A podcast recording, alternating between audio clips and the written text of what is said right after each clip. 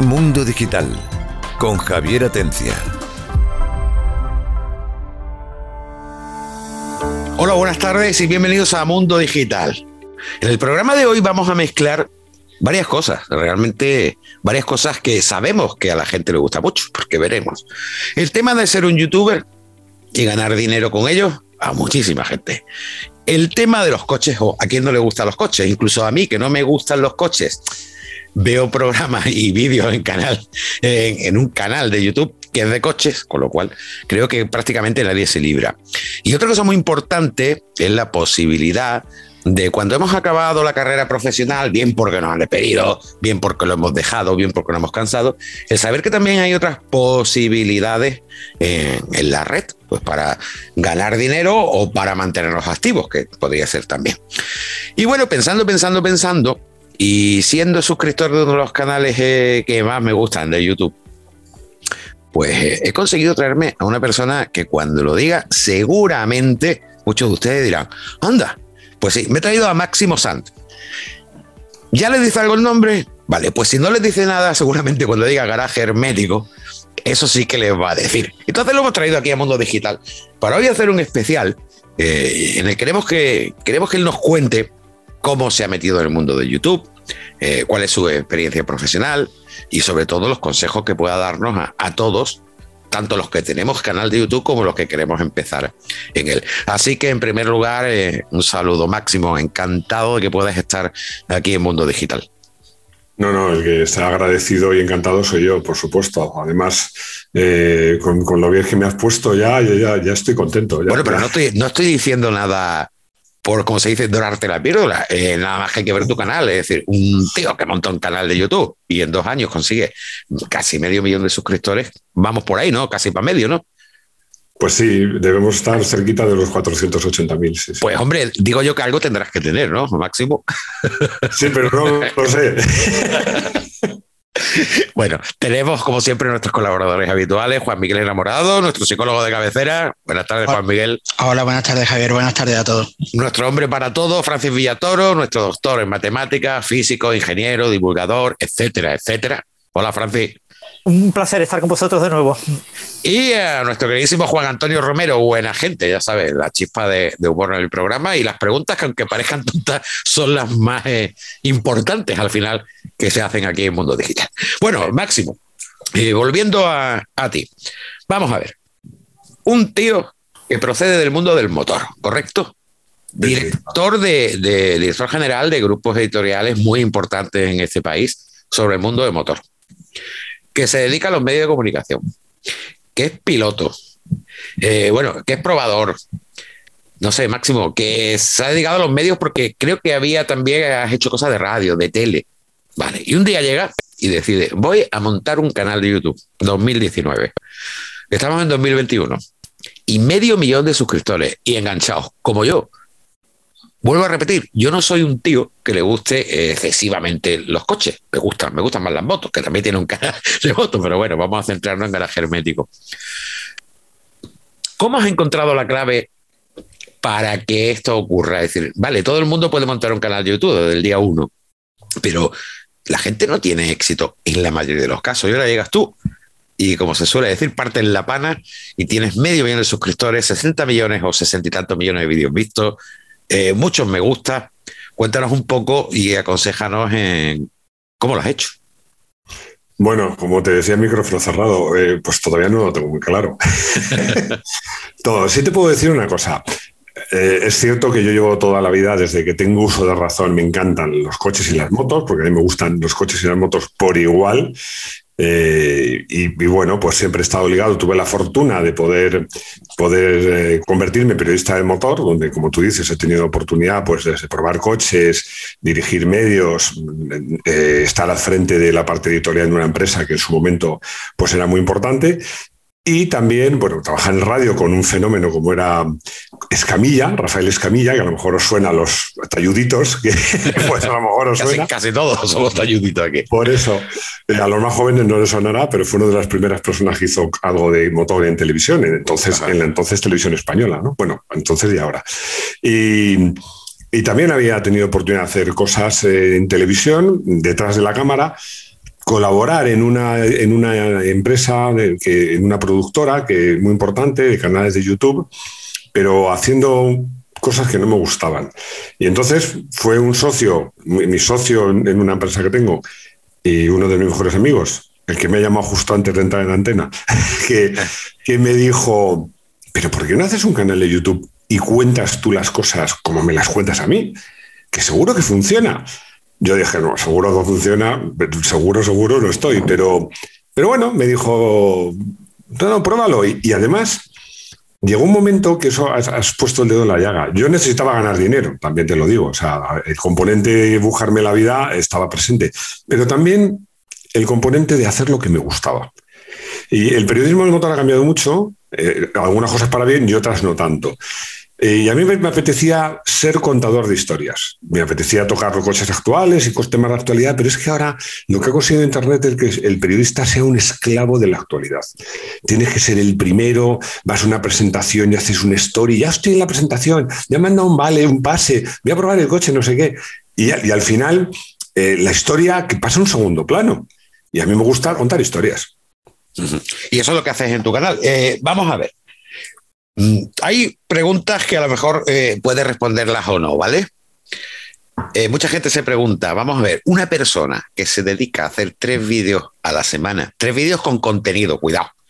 Es decir, hay formas de hacer vídeos a la semana, lo puedes hacer y muchos youtubers que hacen los que haga falta porque al fin y al cabo se ponen delante, se juegan una partidita, dicen cuatro cositas, vídeo hecho. No, pero en tu caso requiere una preparación bastante intensa detrás porque entiendo que por mucho que sepas, te tendrás que preparar en cada tema de los que hablas, ¿vale?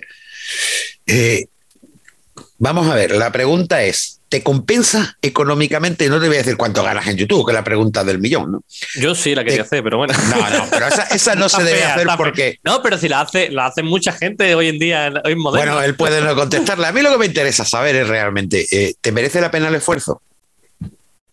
Por el dinero. Ya sé que por la audiencia quizá, pero por el dinero. Sí, mira, eh, lo primero te me vas a permitir que haga una corrección. No hago tres vídeos, hago cuatro vídeos largos porque hago tres vídeos a la semana que entre 20 y 30 minutos, más luego hago de forma alterna uno para mi canal de motos, claro, más luego hago otro para el área premium, que es un área de socios. Eh, correcto. No se puede ser socio. Y además hago los lunes uno que se llama Diálogo sobre Ruedas más luego hago dos podcasts a la semana. Sí, porque tienes el canal Moto 1 Pro, claro, es que, pero bueno, yo no he querido mezclarlo con objeto no, de... No, no, pero te quiero decir, eh, a ver, eh, no es presumir, más bien al contrario, eh, le he hecho muchas horas. Sí, sí, es verdad que me gusta, pero le he hecho muchas horas. en, tiempo, en tiempo lo que más me lleva es hacer el guion. Los guiones me llevan, son, guiones que duran, para que te hagas una idea, son seis páginas de texto, o sea, para una duración en torno de 20 minutos largos. Y, claro, pues hago cuatro y, es lo que más tiempo me lleva. Eh, me lleva tiempo escribirlos, organizarlos y, luego, por lo que tú dices, documentarme, porque yo no me fío de Internet, eh, procuro documentarme en libros sobre todo. Eso es lo que más tiempo me lleva, pero no es lo que más me cuesta. Lo que más me cuesta es la idea de cada vídeo. Porque aquí es donde te la juegas. Yo siempre digo, cuando soy periodista, y, fichaba un director y me decía, ¿qué quieres que haga la revista? Yo no quiero que haga la revista, quiero que hagas portadas. Quiero que hagas titulares. Porque yo no pienso en el tema de los vídeos, pienso en el titular. Y luego ya pienso el vídeo. Si el titular es bueno, eh, ¿cómo se conduce un turbo? ¿Eso mola? ¿Le va a interesar a la gente? Sí. Bueno, pues ahora a ver qué cuenta. No sé, yo me lo vi ayer. Yo me lo vi ayer y mi coche no es turbo. Claro, entonces, lo que más me cuesta, porque claro, ten en cuenta que ya, que, que hay, alguien por ahí, no señala a nadie, ha hablado de dinero, ten en cuenta que cuando eliges un tema, tienes que, tienes que elegir un tema del, que sepas y te puedas documentar. Tienes que elegir un tema que le interese a la gente y tenga muchos views. Tienes que elegir un tema que le interese a los anunciantes. Si yo hago un vídeo de ¿por qué no roban las marcas? ¿Puede interesar o no? Bueno, aparte que yo creo que no nos roban, pero vamos, es un suponer. Pero no se va, las marcas no van a querer ponerse publicidad ahí. O por los, coches eh, contaminan demasiado, deberían desaparecer. Pues las marcas no se van a querer anunciar ahí. Ahora, si yo hago un vídeo de cómo funciona la ABS o el ABS salva, vidas, pues muchas marcas querrán anunciarse. Entonces, al final, cuando estás. Y luego está el famoso engagement. Vamos, o sea, que, que la gente eh, in- interactúe, ¿no? Entonces, cuando yo pienso una idea del vídeo, que es lo que más me cuesta, y es un trabajo además que hago de fin de semana, eh, estoy pensando en todo eso, en conseguir un vídeo que interese, que, sé, que, que- interese también a mí desde el punto de vista comercial, que a la gente le despierte el interés por preguntar cosas. Es lo que más me cuesta. Eh, para los que, los que intentamos tener un canal de YouTube y tener a lo mejor, yo qué sé, mil suscriptores después de tantos años, eh, un consejo que nos pueda es que te, te escucho y lo que veo que en realidad tu fuente de ingresos no, no proviene del propio YouTube. Sí, como sí, que sí. dice. Sí, pero por, los- por los anunciantes que te buscan directamente, eres como recomendado por el estilo de vídeo No, por, que por la forma o- en la que YouTube publica, es decir, ubica la, la publicidad. Claro, es que YouTube eh, busca, a ver, a YouTube le interesa, mira, hay mucha gente que dice que lo importante no son los visionados, lo que le importa a YouTube son las horas de visionado. O sea, que te va a puntuar más un vídeo con medio millón o, o 100.000 visitas que la gente se lo ve hasta el final y dura 30 minutos que un vídeo de 5 minutos que lo ve un millón de gente, de un millón de personas. Entonces, y luego te valora el contenido eh, en tanto en cuanto es interesante para sus anunciantes. Por ejemplo, no verás publicidad de cremas o de, moda femenina en mi canal. Pero en cambio, sí, como, como el mix de tanto de geográfico como de edad es bueno, pues sí, re- sí resulta interesante. Yo creo que cuando haces un canal de YouTube pensando en, los ingresos, tienes que pensar, por un lado, los ingresos que te vienen de YouTube y en otro, por los que tú puedas conseguir por tu cuenta. Y, ser muy transparente. ¿eh? Yo cuando hay un vídeo patrocinado, soy muy transparente con eso. Sí, se nota porque lo, lo sé, porque como te sigo, veo que lo dejas bien claro desde el principio. Eh, bueno, has hablado precisamente de audiencia y demás.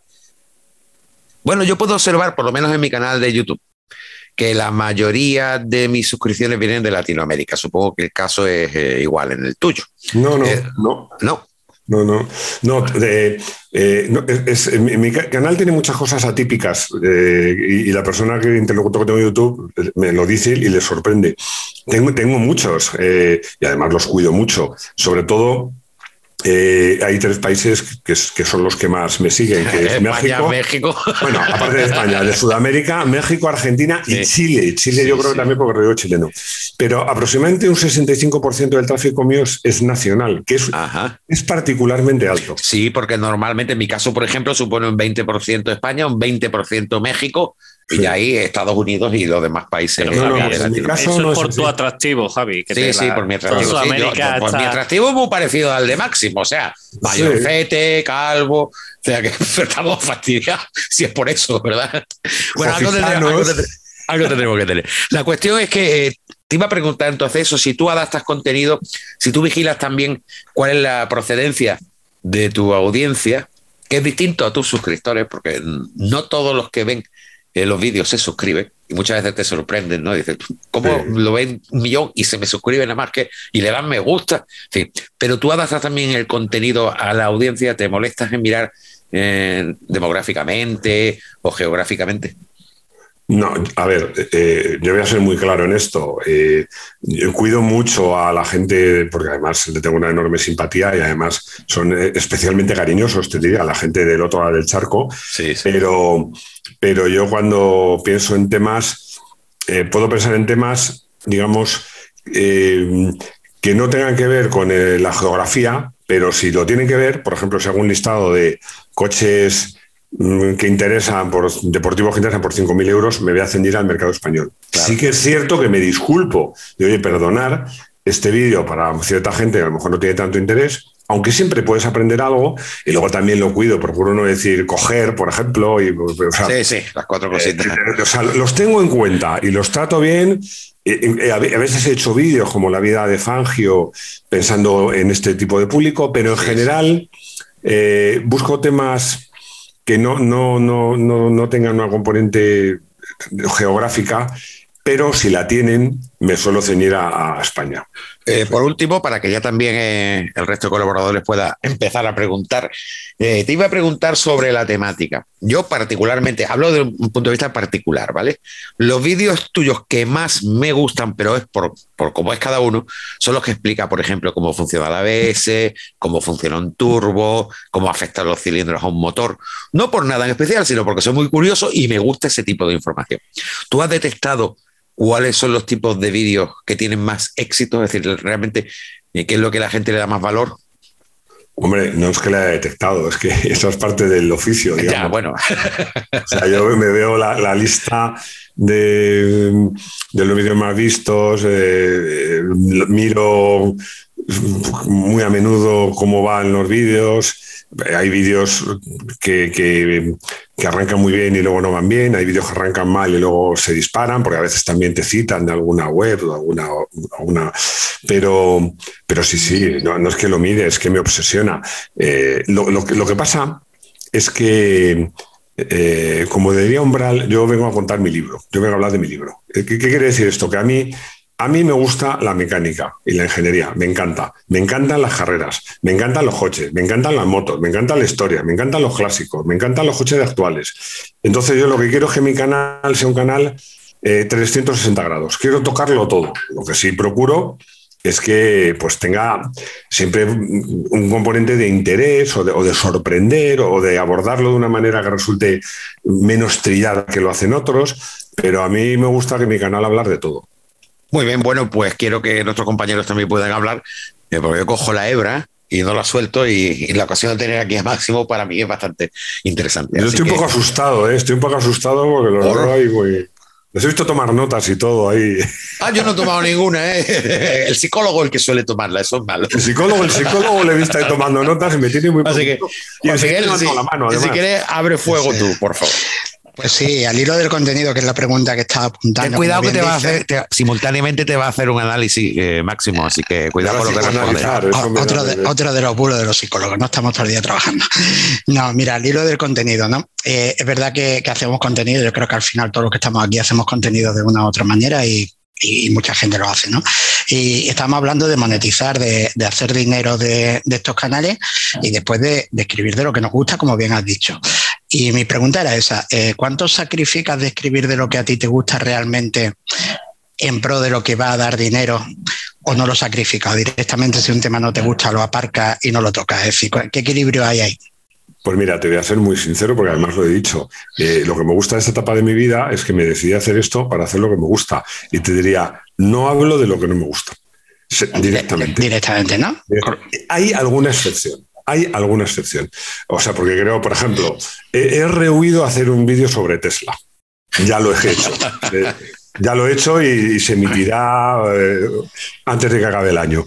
Eh, he, ruido hacer un vídeo de Tesla, porque no me gustaba hacer hablar de Tesla, porque eh, primero porque no me gusta hablar mal. O sea, yo hay una cosa que digo siempre, no es que no me guste hablar mal porque no soy un periodista crítico, lo soy. O sea, yo cojo un coche y si, y si tiene algo mal lo digo, aunque siempre digo que hoy día hay coches malos, pero sí hay coches mejores que otros o más adaptados a un tipo de uso. Pero respeto mucho a alguien a un grupo de ingenieros que han invertido, han diseñado un coche, lo han probado, y llega un periodista de repente y dice, pues esto es una mierda, como he leído. un Twingo. Claro, entonces, este tío, ¿cómo se atreve? Pero, pero tú, campeón, ¿qué, formación tiene? ¿Qué, ¿Qué, baje tienes para coger y descalificar un montón de ingenieros que total? Entonces, yo generalmente hablo de lo que me gusta y me apasiono y me, y me, suelo emocionar. Pero a veces hago alguna excepción porque creo que hay algún tema, porque me lo piden, porque creo que toca, eh, que me estoy más incómodo que tengo que hablar, pero en general, en general te diría que en esta etapa de mi vida eh, laboral, en el canal, una de las cosas que más me gusta es que hago lo que me gusta y hablo de lo que me gusta. O, hablo como me gusta. Porque a veces, o sea, no me gusta hablar de la muerte de Ayrton Senna, por ejemplo, pero sí me gusta poner en valor, para mí, un punto de inflexión cuando un piloto se mató tratando de conseguir que todavía en la Fórmula 1 un piloto pudiera ganar un mundial cuando no tenga el mejor coche, cosa que vamos a ver que probablemente eso ya no pase. Francis, querías preguntar algo, ¿verdad? Sí, un, tema que los que hacéis, los que estáis en YouTube eh, y trabajáis seriamente eh, con YouTube, eh, ha afectado a muchos, sobre todo divulgadores de ciencia en YouTube, es el tema del cambio del algoritmo de YouTube, que parece que ahora, porque antes cuando tú te suscribías a un canal, tú recibías cuando te conectabas a YouTube, pues los últimos vídeos de todos los canales a los que estabas suscrito. Pero ahora parece que no, ahora parece que eh, estar suscrito a un canal eh, te exige eh, ir a ese canal a ver los vídeos. Tú no mm, recibes en tu página principal de YouTube un enlace directo a esos vídeos, ¿no? Y eso ha afectado a muchos divulgadores en YouTube. ¿Tú has tenido problemas con ello o, te has adaptado muy bien a ese cambio del algoritmo de YouTube? Bueno, es que, ¿sabes lo que pasa? A mí yo, no he sufrido cambios, porque llevo dos años en YouTube. Entonces, eh, yo no he notado ningún cambio. Yo, yo eh, que soy muy, muy sincero, te digo una cosa, eh, a mí YouTube, a mí me ha tratado muy bien. no, puedo decir otra cosa. O sea, me ha tratado muy bien. pero sí te puedo decir, me ha tratado muy bien como creador de contenido y como usuario. Porque a mí los vídeos que me recomienda YouTube es que me interesan. O sea, me parece que el algoritmo está bastante bien hecho. Pero sí que sé, porque estoy en este mundo y porque llevo en el mundo eh, digital, como te he dicho, a lo mejor no ante la cámara, pero también detrás mucho tiempo, y sí que sé que, ha habido eh, youtubers de estos eh, de, millones y millones de seguidores que el cambio de algoritmo les afecta mucho. Pero yo lo que creo que subyace detrás de este tema esto, siempre digo como periodista, separo lo que es datos de opinión. Esto es una opinión, fundada en cosas que pasan, pero es una opinión. Yo creo que YouTube, en un momento dado, ha decidido que quiere competir con la televisión. O sea, no quiere ser los, vídeos chorras, o sea, lo que ahora, entre comillas, y no quiero ofender a nadie, porque yo también estoy en TikTok, es TikTok. No, quiere hacer contenido de verdad. Entonces, yo creo que está premiando, y no lo digo por mí, ¿eh? lo digo por mucha gente, a, canales que hacen contenido eh, de verdad. O sea, sí, eh, ahí Máximo te voy, te voy a hacer unos apuntes. Yo que sí que llevo bastante tiempo con YouTube. más o menos ando un poquito por debajo que tú, fíjate, llevando mucho más tiempo. En cuanto a, a vídeos vistos, no solo al número de suscriptores. Antes había una relación entre número de suscriptores y posibilidades de que vieran tu vídeo. ¿Qué hizo YouTube? YouTube eliminó eso. Tú sabes, eh, lo, tú conoces el canal de Veritas. Sí. Vale, tú sabes que este tipo ya ha dicho lo que ha tenido que hacer él. Sencillamente, clickbait. Es decir, ahora YouTube tú subes un vídeo, lo sueltas ahí, a la marabunta, no a tus suscriptores, en medio. Se tira un ratito. ¿Cuánta gente lo ha hecho clip? Poca, ya no lo recomiendo más. Entonces, ¿qué hay que hacer para que la gente lo vea? Clickbait. Y eso, claro, a los que nos dedicamos a la divulgación de ciencia y tecnología, no hacemos un vídeo para que luego la gente lo vea porque ha hecho una portada muy bonita. No sé si me entiende. Bueno, pero es que te digo una cosa, al final... Pero el problema, el problema y la ventaja, tú llevas dos años y tú tienes cuántos vídeos subidos? Unos 400 más o menos. Todos frescos. Sí, Todos tienen, tienen miniaturas adaptadas a estos tiempos. En mi caso yo tengo 600 y pico, pero ¿Cuántos años han pasado desde el 1 hasta el 600? ¿Qué ocurre? Esos vídeos que están allí atrás, que tienen contenidos, incluso actuales, porque son divulgativos, no tienen una portada ni un título adecuado a estos tiempos. Bueno, yo. Claro, a lo mejor tienen 3 millones de reproducciones y de buena de primera dejan de verlo. ¿Por qué? Porque no hay clickbait. Así de claro. Bueno, ¿sabes lo que pasa? Que a mí esto eh, del clickbait me hace mucha gracia. A mí me da mucho coraje. Cada uno. ¿Ha existido toda la vida? Sí. la vida.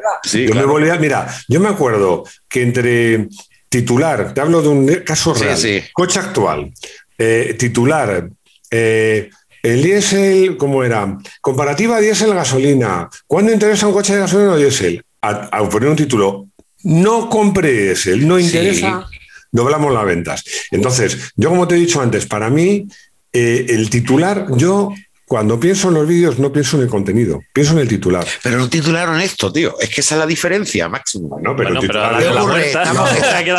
El problema es que como la gente Estoy aprendiendo mucho de Máximo hoy, ¿eh? como la gente sabe mucho de eso ya, porque antes lo sabían los medios, ¿no? Eh, los titulares, la portada. Ahora ocurre que todo el mundo hace un vídeo, aunque sea una chorrada, te pone una miniatura espléndida, te pone un titular increíble, pero no has dado clic. Aunque luego ya, pero ¿sabes lo que pasa? Y tú lo sabes, que hay gente, hay, o sea, eh, la, media, la media, no te digo, no hablo de mi canal ni del tuyo, la media, el, 70% del tráfico se va en los 10 primeros segundos. Claro. Entonces, tiene retención. un, un vídeo que tú pongas, yo qué sé, pues el zapataki al desnudo o cómo me, cómo me ligué al zapataki. Y sale tú o yo diciendo, no, bueno, en realidad no me la ligué, es que un día ella me tomó un café. tío se va. O sea, que yo creo que detrás de un título, porque lo de clickbait es que suena, ah, es que clickbait, bueno, un buen titular. O sea, yo he titulado un vídeo que ha tenido mucho éxito. Claro.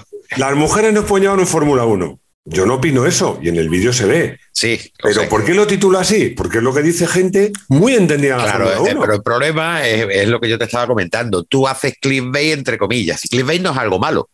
Hay clickbait buenos y clickbait malos. Claro. Pero hay gente. Ahí voy. Claro, ¿qué ocurre? Que tú abres una página de recomendados de YouTube y te encuentras un mar de vídeos con unos clickbait estupendos y ahí está la diferencia. Tienen una competencia contra cosas que luego no tienen eh, nada que ver o muy poco con el titular. Eh, nos quedan dos minutos, la tenemos muy complicado. Yo, quería preguntar una cosa a Francis Villatoro. Adiós. Francis, mm, ¿por qué no hemos montado un canal de YouTube? Si yo creo que es que medio mundo lo estará esperando. Es que hay algo ahí que no cuadre. No, porque requiere mucho trabajo. Hacerlo bien requiere pues tener un, cámara, alguien que te coordine. No, es solo preparar el guion y ponerte delante de la pantalla, y, sino que requiere muchísimo trabajo. Es mucho más fácil divulgar en podcast o divulgar escribiendo que, que divulgar en YouTube. Si lo quieres hacer bien, eh, necesitas ayuda. a, mí me parece, me parece que lo que has dicho, has dicho es muy inteligente, porque también te digo una cosa, voy a ser muy rápido, lo que está cambiando en YouTube. Es que antes YouTube era un tío con el teléfono eh, haciendo un vídeo eh, y editándolo él, que le ponía una musiquita y a correr. Y ahora ya hay canales, no, lo digo por el mío, hay muchos, muy profesionales, que tienen edición, detrás, que tiene imágenes de recursos, que se hacen vídeos, o sea, ya eh, un poco lo que te digo, de nuevo, que, YouTube quiere canales de calidad. Y, como tú dices, un canal de calidad no te lo haces tú con el móvil y editándolo en el móvil y lanzándolo arriba. Hay que hacer más cosas. Bueno, nos queda un minuto eh, máximo. Darte las gracias. La verdad que me quedo con ganas de seguir. Pero es que los programas, esto como el informativo viene detrás, no nos podemos pasar un pelo. Me gustaría saber si podemos contar contigo en alguna otra ocasión, pues para hablar de, de este tema, un día, yo qué sé, de cosas ya relacionadas con el mundo del motor y la tecnología. Eh, Sabes, Javier, no falta que te lo diga, pero te lo digo así, que, bueno, que nos digan todos para comprometerme que esté a tu disposición. Hombre, pues muchísimas gracias. De todas formas, no te daré mucho la lata. No, dar la lata nunca. Yo estoy encantado de hablar y además también aprendo mucho.